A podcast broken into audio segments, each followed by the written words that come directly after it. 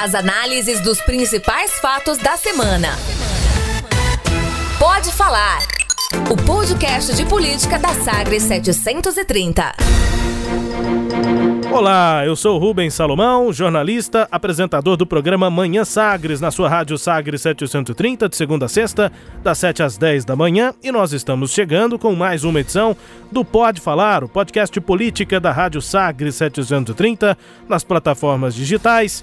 Pode Falar na sua 29 edição, número 29 do primeiro podcast de política do estado de Goiás. Comigo, jornalista Cileide Alves, minha companheira de apresentação do Manhã Sagres, de segunda a sexta. Oi, Cileide, tudo bem? Oi, Rubens, tudo bem? Oi, gente, tudo bem? Tudo tranquilo, estamos chegando com esta 29 edição do podcast Pode Falar e nesta edição nós vamos eh, dividir a nossa análise aqui em dois blocos. No primeiro, vamos falar sobre o contexto político no estado de Goiás em referência ao PSDB aos tucanos, que deixaram o governo depois de uma derrota eh, acachapante na eleição de 2018, mas os tucanos estão voltando ao debate político. Parte disso também se deve à eleição que aconteceu à presidência da Assembleia. Já com um mês de praticamente isso de governo de Ronaldo Caiado no cargo, a eleição da Assembleia aconteceu e acabou marcando uma derrota política para o governador. Além deste, outros fatos também recolocam os tucanos no debate político em Goiás. Vamos abordar esse tema em um primeiro bloco. E no segundo bloco, análise sobre a gestão, sobre o governo de Ronaldo Caiado e a autoavaliação do governador sobre esses primeiros atos eh, na gestão, né, no governo aqui em Goiás. A gente começa, portanto, falando de política e da presidência da Assembleia Legislativa. A Assembleia sempre teve é, um, um, um, vamos dizer, uma gestão que abria muito as portas para o governo do Estado, para o Palácio das Esmeraldas. Não significa que nós estamos fechando as portas. Nós só vamos exigir o respeito que a Assembleia precisa. A nossa campanha foi feita na, na, na para a mesa diretora mostrando o projeto de independência e mostrando que a Assembleia tem que ser devolvida aos deputados, aos servidores, mas principalmente à população do Estado de Goiás. O Parlamento Goiano, a nossa Casa de Leis, o nosso poder é o único poder que abre totalmente as suas portas para a população, com independência e com total transparência. E esse é o papel do presidente. Então a Assembleia, de forma alguma, ela vai estar lá eh, a serviço é, e único e exclusivo do Executivo. Nós estaremos a serviço da população de Goiás. A Assembleia não esteve a serviço da população de Goiás nos últimos anos? Acho que não, Cileide. Agora que ela está ficando independente, o PSDB antes era quando a Assembleia estava mais dependente. Agora com a Assembleia independente, o PSDB volta com alguma força política, Cileide. Né? Que ironia. O PSDB em 20 anos controlou a Assembleia Legislativa ali com mão de ferro. É, alguns deputados diziam né, que a Assembleia era um puxadinho do Palácio das Esmeraldas, o presidente da Assembleia era mais um secretário do governador, assim auxiliar, assim como o né? líder né, do governo era um empregado do governador, um auxiliar. Então ficou a Assembleia realmente muito presa ali aos ditames do Palácio das Esmeraldas. E aí, por sorte da oposição e por, é, por, e aí por erro do governo, né? Não foi azar, foi um erro do governo. A Assembleia vai mudar agora.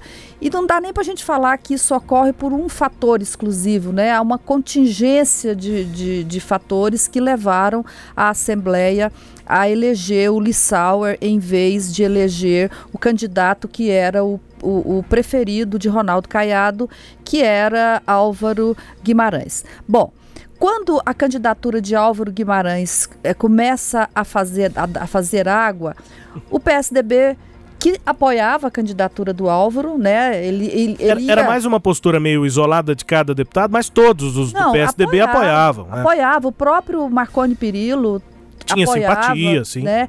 Ele, o, o, é, a, a, o Marconi ia indicar estava acertado que o, o ex-deputado Francisco Oliveira seria diretor da Assembleia Legislativa. Possivelmente então, diretor parlamentar. Né? Possivelmente. Então estava tudo acertado com o PSDB. O PSDB estava fazendo parte daquilo. Mas quando começou a surgir aquele movimento puxado pelos próprios democratas, que foi o Iso Moreira e também é, o doutor Antônio, quando esse movimento começa e que o, outros deputados vão percebendo ali a chance de fazer né, essa, essa independência, dar esse grito de independência, a oposição, obviamente, cresceu o olho e participou ativamente. Marconi Perillo foi um dos negociadores, participou das articulações. O José Eliton, que já voltou, né, está de volta a Goiânia, ele estava na fazenda dele até ontem, ele, anteontem ele chegou da fazenda, mas ele tem essas ligações, telefonemas, articulando o, a, a, eleição do Lissauer. E se tivesse que vir para Goiânia também, podia pegar um carro e rapidinho chegava aqui. Rapidinho, porque a fazenda porque... dele é em posse. E tem asfalto agora. E tem asfalto, né? Boa. É. Inclusive, foi uma obra paga no fim do governo, no né? Fim isso, do governo. Pode isso. ser malda, mal, maldoso o meu comentário para alguns, mas aconteceu, né? A Não, obra é foi fato. feita, né? Esse foi um erro, um erro grande é. do governador. No ano eleitoral. governador no ano eleitoral, ele pagou por isso, porque isso, esse, é, essa decisão equivocada dele entrou na, na, no, no, débito que, que cresceu e Sim. que fez ele, ele perder a eleição. Sim. Bom, mas então Zé Ele está de volta. Zé de volta, participou dessas articulações e assim eles ficaram muito eufóricos já com isso. Marconi estava todo serelepe, né? Porque é bom observar o seguinte: logo depois que aconteceu a prisão, que ele foi embora para São Paulo, ele ficou muito deprimido e ficou muito convencido de que ele tinha que emergir durante um bom tempo. Um bom tempo ele ia ficar quieto, cuidando da defesa dele, dos processos e esperando aí a, o, o esfriar né, todas aquelas denúncias contra ele. E achava que nos próximos seis meses ele não ia fazer nada na política em Goiás. Esse episódio da Assembleia Legislativa já abriu as portas para o PSDB agir. Então ele agiu claramente e comemorou a vitória de Lissauer. O governador, a gente sabe que não comemorou a vitória de Lissauer. Lissau contou para a gente aqui na, na segunda-feira, na entrevista que ele deu para a gente, que o governador nem tinha telefonado para ele para é. cumprimentá-lo pela vitória. Depois que ele saiu da rádio, a caminho da Assembleia Legislativa, da, da rádio para a Assembleia, que a gente comentou sobre esse assunto, que o Lissauer contou como é que foi é, como é que foi, foram tensas as conversas com o governador, foi que o governador finalmente ligou para ele e deu uma desculpa de que tinha tido um final de semana muito tenso, que ele se envolveu nas eleições. Aí sim comemorou e fez festa com as eleições do Davi Alcolumbre no Senado e de Rodrigo Maia na Câmara dos Deputados e que por isso ele não ligou. Então ligou e eles só que eles ainda não conversaram, eles não tiveram aquele encontro pra, depois da vitória do Lissauer. Então tá o, Marconi, o, o Caiado meio que ele passou o recibo da derrota política por meio dessas ações aí. A, então, a, é a não ação institucional, né, Cirete? Passa um recibo gigante, assim, muito comprovadamente, mostrando a insatisfação do governador Ronaldo Caiado com a eleição de Lissau Vieira, né? Foi eleito, o, o Caiado não cumprimentou o Lissau quando foi na posse dos deputados, porque primeiro aconteceu a posse lá atrás, né, há uma semana, é, e depois é que eles elegeram o presidente, e, e o Caiado, mesmo quando estava lá, é, nesse momento assim formal, solene, de posse dos deputados, também não cumprimentou o Lissauer e depois da eleição também nem ligou pro Lissau durante um fim de semana inteiro, né? Tempo não faltou, não quis, não houve foi intenção, né? Vontade, né? Até porque final de semana você tem mais tempo, mesmo que ele tivesse envolvido na eleição do Alcolumbre, né? Mas sim, a eleição foi sábado, ainda eu, teve Eu domingo. acho difícil, Leite, que algum dos assessores, a gente conhece alguns deles, não tenha virado pro Caiado e falado assim, governador, é, tô ligando aqui pro presidente da Assembleia, eu falar com ele. Assim, Exato. como é que deve ter sido? Será que todo mundo esqueceu de que o, o Poder Legislativo teve o seu, o seu comando definido e o, e o, o comandante do Executivo não, não, não, se manifestou, não ligou? Sobre recibo, Sirene, você citou essa questão do Marconi, né? Dele, é, você falou emergir, parece que ele está emergindo agora, mas ele tinha intenção de imergir, né? Ficar submerso e tal, ficar. Submerso, eu, é, falei, eu falei o oposto. Isso, mas parece que ele está emergindo agora. E essa emersão, me, houve um recibo também que me passaram. Eu, eu conversei ainda naquela semana antes da eleição do Lissauer, conversei com alguns deputados que estavam, são mais ligados ao, ao Marconi e que estavam apoiando o Álvaro Guimarães e passaram a apoiar o Lissauer. Um deles é o Lucas Calil. Na entrevista aqui, a, a última entrevista que ele deu aqui pra gente, inclusive no estúdio, ele dizia: Não, meu voto é do Álvaro Guimarães. E depois Foi. ele virou um apoiador do Lissauer. E quando ele fez essa virada, eu liguei para ele, conversei com ele. E, e, ele passou um recibo bem grande, porque dessa emersão do Marconi Perillo, do ex-governador. Porque eu não perguntei de Marconi Até porque, Celeste, pode até ter sido uma ingenuidade minha, mas eu ainda estava na minha cabeça aquela ideia, essa ideia de que o Marconi não queria participar de, de movimentos políticos. Então não, eu não estava com essa pergunta para fazer para ele. Ah, e o Marconi? Não eu não perguntei de nada, perguntei mesmo das conversas entre os deputados. Ele foi me contando e falou assim: Ó, oh, Salomão, o Marconi não me ligou, não, hein? é igual criança que come chocolate tá com a boca suja e fala assim: Eu não comi só chocolate. Exatamente. Passou esse bilhete, esse bilhete não é, ver, é verdadeiro. É né? verdade esse bilhete. É verdade esse bilhete. Então teve esse recibo também sobre a participação do Marconi, que tá aí, né? Voltou. Voltou, teve em Goiânia na semana passada. É, encontrou pessoalmente com José Eliton aqui em Goiânia. Teve aquela história da nota, Bom, né? Aí isso, isso já animou o PSDB, esse episódio que foi na semana passada. Quando foi desta semana, na segunda-feira, o secretário Ernesto Roller anuncia que o governo ia interromper os convênios do Goiás na frente, os convênios com as prefeituras. A decisão é, contrariou muitos prefeitos. E o, o, o governo alegou, os deputados. É, e o, e o governo alegou que não tinha dinheiro, que foi uma irresponsabilidade que o governo anterior tinha feito, que eram dívidas de mais de 340 milhões, o total dos convênios eram superiores a, a 500 milhões, já tinham sido pagos 166 milhões, o Estado não tinha esses 300 e tantos milhões restantes, que, portanto, não teria mais os convênios do Goiás na frente. Os prefeitos começaram a reagir e, de novo, foram atrás de Marconi, Zé Eliton, e aí eles sentiram que tinha um espaço aberto para ele. A porta tinha sido aberta para que eles voltassem. A expectativa do Zé Eliton era de que ele só ia se manifestar, que o PSDB só ia fazer alguma coisa em, seis meses depois do governo, de iniciado o governo. E, e, e o próprio Marconi também estava com essa expectativa. Nos seis primeiros meses, eles não iam ser é, protagonistas de nada, porque eles tinham perdido a eleição. O Marconi, olha, o povo já, já decidiu, não me, me jogou para o fundo do buraco, ele só, só teve 400 mil votos, ficou em quinto lugar na eleição. Eu já estou no fundo do buraco, vou, vou cuidar da minha vida. Né? Então ele, ele não tinha essa esperança de poder voltar. Quando foi na segunda-feira que. Voltar para o debate político. Né? Voltar para o debate político. Quando foi na segunda-feira que eles viram a decisão, viram a movimentação dos prefeitos, é, sentiram que de novo estava uma porta aberta. E aí teve um embatezinho interno entre é, é, Zé Eliton e Marconi, porque no início da manhã daquela segunda-feira, o Marconi soltou uma nota em nome só dele, dizendo que os convênios, ele deixou o governo em abril de 2018 com os convênios em dia. Quer dizer, jogou o atraso na conta. É, atraso não é comigo, vai, converse com o outro. Né? É, e o Zé Eliton ligou para ele, eles tiveram, né, falou, reclamou. O Marconi ad, eh, admitiu que tinha sido um erro e aí decidiram fazer uma nota conjunta e aí fizeram essa nota conjunta que, o, que eles alegam que não se pode falar em atraso porque todos sabiam que o, o programa é, Goiás na frente eram feitos com recursos é, que fossem entrando no caixa do Estado. Não havia um dinheiro separado para pagar os prefeitos.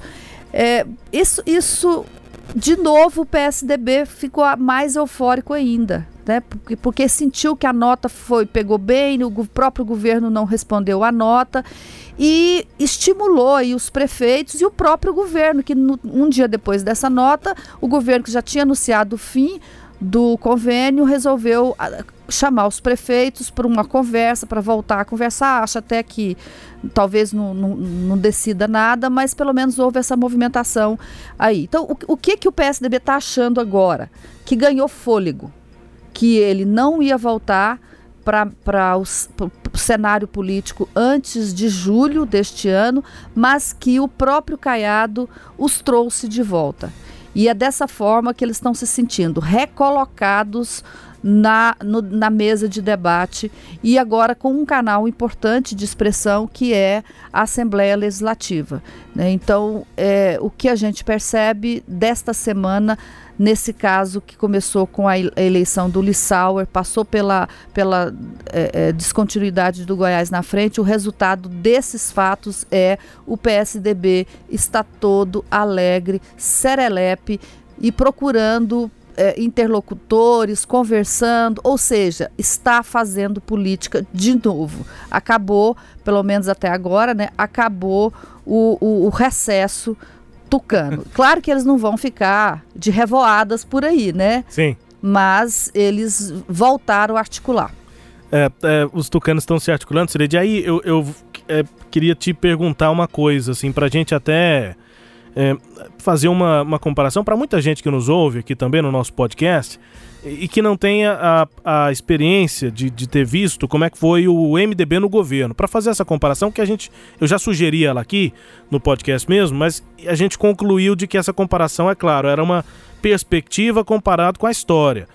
A partir de agora a gente está começando a ter mais fatos para ver o que, que vai ser o PSDB na oposição, para comparar com o que virou o MDB na oposição quando perdeu em 98. Eu não tenho essa memória é, de como era o, o MDB no governo para depois de como virou o MDB na oposição. A memória que eu tenho, desde sempre, até porque eu comecei a cobrir política em 2008, por aí, ou seja, já era é, hegemonia tucana e o MDB na oposição, mas até da, da, dos anos anteriores, a, a, minha iniciada na cobertura política, eu fico ouvindo os relatos também todos de 99 para cá, do governo do PSDB.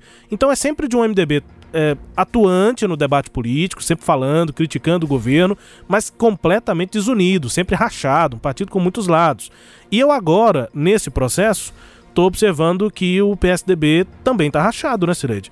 Tem houve nessa, nessa semana esse desencontrinho entre Marconi Perillo e Zé Eliton, é, o que sempre houve também no, no, MDB, sempre uma pessoa falava uma coisa, é, contrapon, contrapondo outra do próprio partido.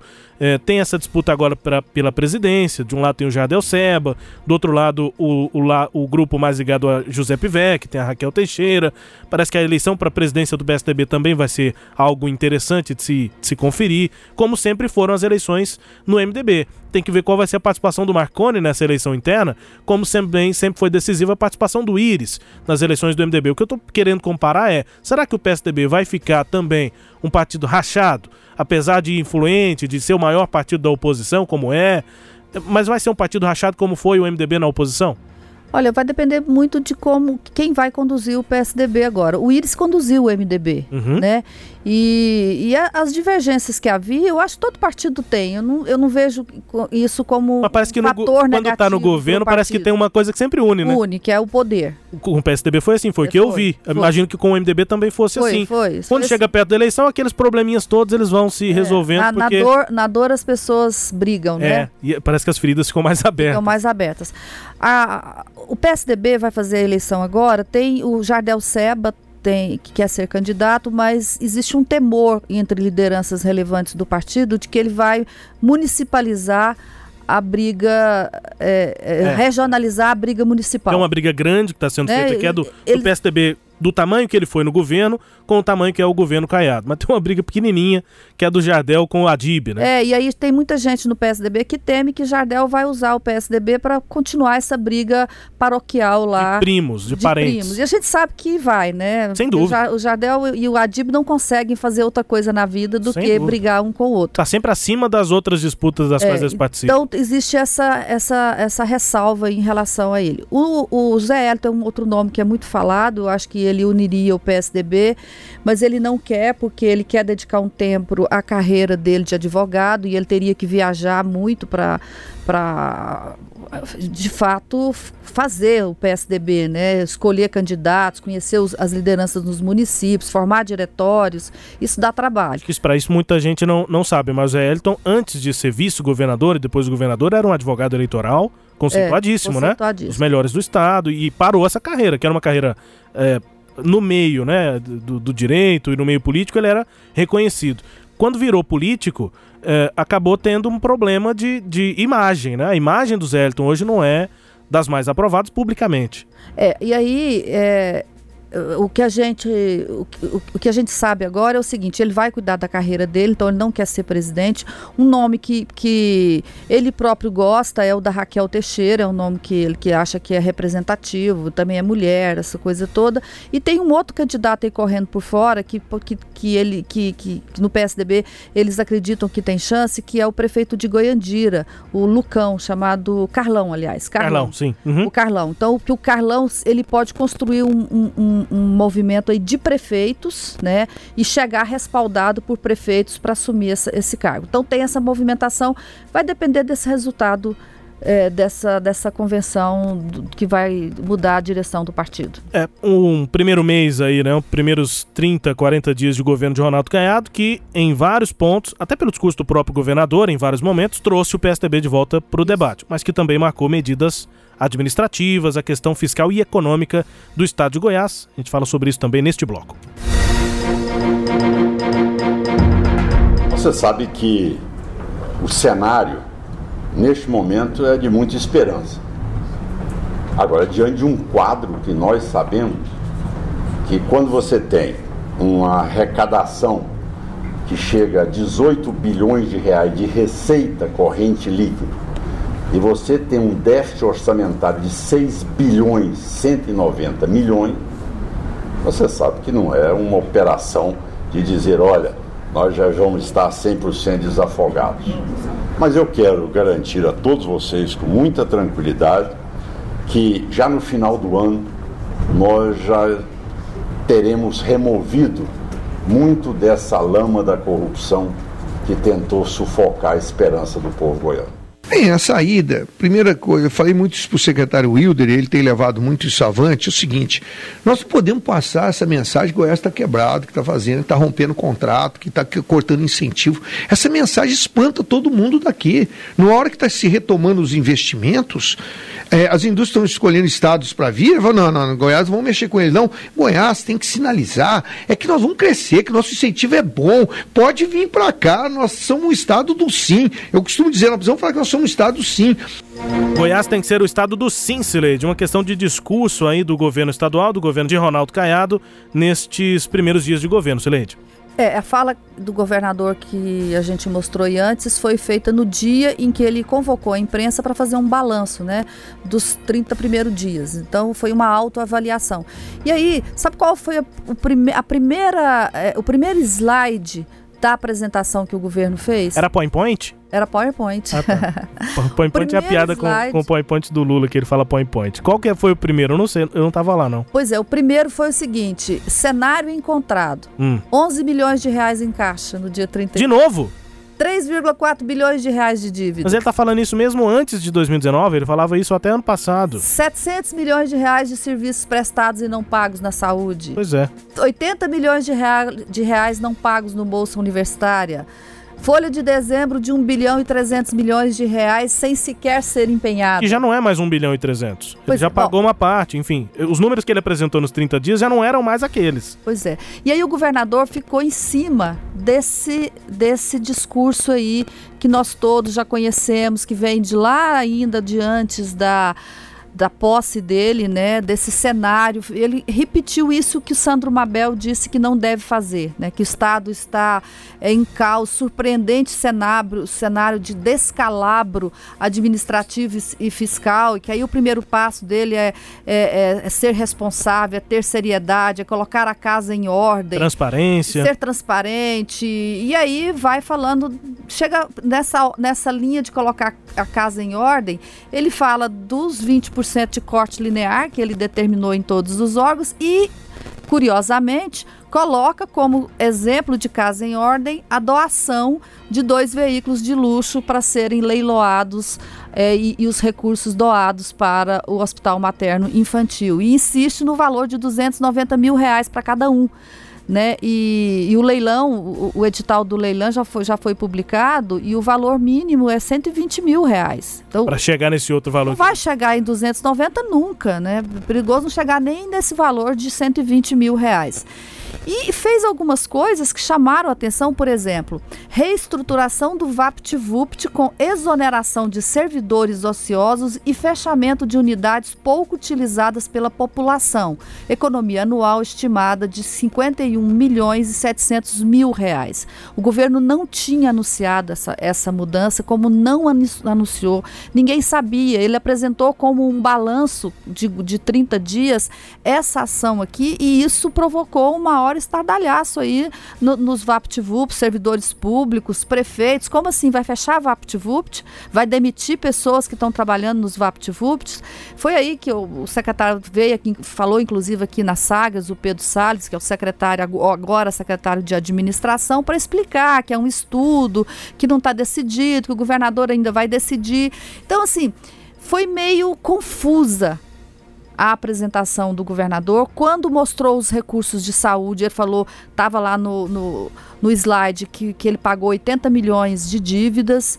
E aí ele falou, falou assim, não, tem que botar um zero aí. Foram 800 milhões de dívida. Ele, governador, falou que era 800 milhões. Depois, na coletiva, que foi a, a, o jornalista perguntou para ele 80 milhões ou 800 milhões. Aí a secretária chegou perto dele mostrou um papel. Aí ele, ah, não, é 80 milhões. Nossa, mas é um zero. Um zero. mas, meu Deus. Faz toda a diferença. Esse é o, é o, é o na prática, é exatamente o 8 ou 80. 8 ou 80, exatamente. Quando o ditado se, se vê na prática. E assim, alguns erros, desencontros, né? Está sendo muito comum o governador falar coisas em entrevistas coletivas e em discursos e depois a assessoria técnica vem e corrige o governador. Corrige o governador. Muito comum, muito comum. Exatamente. Então, Rubens, essa foi a apresentação. Quando termina a apresentação, é, a, a, a, acho que foi até a, jornalista Fabiana Pucinelli que perguntou para ele o seguinte: governador, e, e, o, e, a, e a meta para os 100 dias, né? Todo mundo hoje está fazendo isso. O Jair Bolsonaro falou dos 100 dias, outros governadores também estão falando dos 100 dias. O senhor tem uma meta para os próximos 100 dias? Ele falou: tenho, tenho, tá comigo, mas eu não vou apresentar, não, mas eu tenho. Ué. Então, tá, né? O que que eu, que eu sinto assim que me parece que nesse primeiro mês eles é, tentaram entender o funcionamento da máquina, o que, que é que está acontecendo, focaram muito na questão do ajuste fiscal, mas, mas eu, eu sinto que não há um, um foco definido, exatamente um, um, foco definido. Perderam muito tempo com aquela história de recuperação fiscal, trouxeram os técnicos da Fazenda para cá, do, do, Ministério da Economia, disseram que os técnicos iam apresentar um, um estudo que ia revelar que o Estado não estava bem, depois descobre-se que Goiás, não, não, eu até tinha usado uma expressão aqui que é, o governo queria adoecer o doente e levá-lo para UTI. Quer dizer, o Estado já estava mal das das finanças, mas o governo tentou forçar uma piora do paciente para que ele fosse considerado é, capaz, adequado, situação adequada para aderir ao regime de recuperação fiscal. Foi o não diagnóstico conseguiu. do Sindifisco aqui para gente. Foi o diagnóstico. Que não são médicos, mas é. são, são bons em diagnóstico financeiro. Financeiro. Então não conseguiu, então esse aí atirou muito para esse lado, não conseguiu. Agora está atirando para tentar que o STF é, reveja aquela decisão que suspendeu um artigo da Lei de Responsabilidade Fiscal que permite aos estados que não cumpram é, o, o, a jornada a, contratada dos servidores, né? É, os estados que, que, que gastam mais do que a lei define com salários poderiam baixar a jornada e baixar salários. Isso já cria uma animosidade com os servidores públicos, que ninguém quer perda de salário, ao mesmo tempo que Goiás não se enquadra nisso porque tem uma lei local, uma, uma emenda constitucional que proíbe, que, que retirou despesas da folha, consequentemente, Goiás está de acordo com é, o define a lei de responsabilidade fiscal. É, a menos que se derruba essa lei aqui,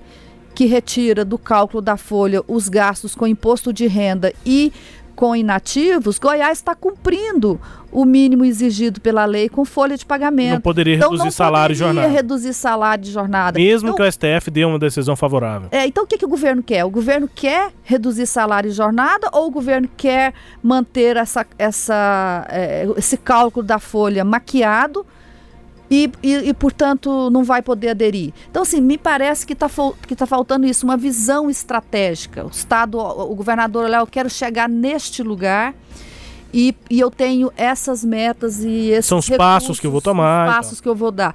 Eu acho, assim, que o governo, é, se ele quer fazer bem um, uma avaliação de 100 dias, né, que certamente vai ser a próxima, ele vai ter de sentar internamente E mais do que é, tocar a máquina, deixar a máquina funcionar, ele vai ter que pensar o que, que ele quer fazer. Eu acho que por enquanto eles ainda estão muito perdidos em entender o, o, o que está acontecendo e, e entender os, o, o, como é que funciona uma máquina pública para poder definir. A secretária de, de, de educação que nós entrevistamos aqui, eu tive uma impressão positiva. Ela, ela sabe o que ela quer fazer. Sim. Né? Então ela diz claramente para nós aqui, olha, é, o SAEGO saiu, que é a prova local que avalia os estudantes. A nota foi muito baixa em matemática. Vai ter a prova Brasil este ano, em novembro, que é a prova para o, o Enem. E eu preciso de, neste ano, melhorar o ensino de matemática em Goiás para que os meninos deem conta de fazer a prova lá na frente. Então, tá claro, Tá claro. Além, além dos cortes que ela está fazendo. E a, e a reordenação né, de gastos e o que ela vai ter em troca. Ela já tem ó, a secretária da Economia, vai passar o que ela cortar na educação de volta para a educação e ela já tem o que fazer com esse dinheiro. É, ela está fazendo ela, uma, ela sabe o que cortar e para onde vai o dinheiro. É, então ela tem essa visão. Então, eu acho que falta isso em todas as secretarias, elas terem visão é, de futuro e, e para deixar essa marca de Ronaldo Caiado. É. E uma coisa que eu queria também falar bem do governo, só para encerrar aqui, eu acho que é importante, especialmente por causa da área que a gente atua, é a facilidade com que nós, jornalistas, conseguimos informações no governo. A, os, os, os, acesso, os, secretários são todos muito é acessíveis, é muito, estão sempre presentes para dar informação, e o próprio governador também é bastante acessível. Né? Então, é a, essa é a parte boa. O governador quer ser transparente e a equipe, pelo menos, está bem acessível. É. Então, acho que é bom destacar isso. Sobre os desafios, tem a questão política, né? Formação da base na Assembleia. Exato. Depois da, Assembleia, da eleição, a presidência que a gente falou mais cedo aqui, detalhamos isso, tem esse desafio também para os próximos dias do governo. Excelente, até a trigésima edição, estaremos no Pode Falar número 30. Marca redonda. Marca redonda. Que legal. O histórico Pode Falar número 30. O histórico Pode Falar número 30. Estaremos lá. Estaremos lá até... Nos 60, nos 90. Exatamente. No 100, já imaginou? Pode Falar número 100. Nossa. Me lembrei do canal 100. Enfim, tchau, Silente. Tchau, tchau. Até a nossa trigésima edição do podcast Pode Falar, podcast de política do estado de Goiás, o primeiro. Com visão de futuro. Nós aqui com visão de futuro. Grande abraço, até a próxima edição. Você ouviu? Pode falar. O podcast de política da Sagres 730. Uma análise de credibilidade a cada edição.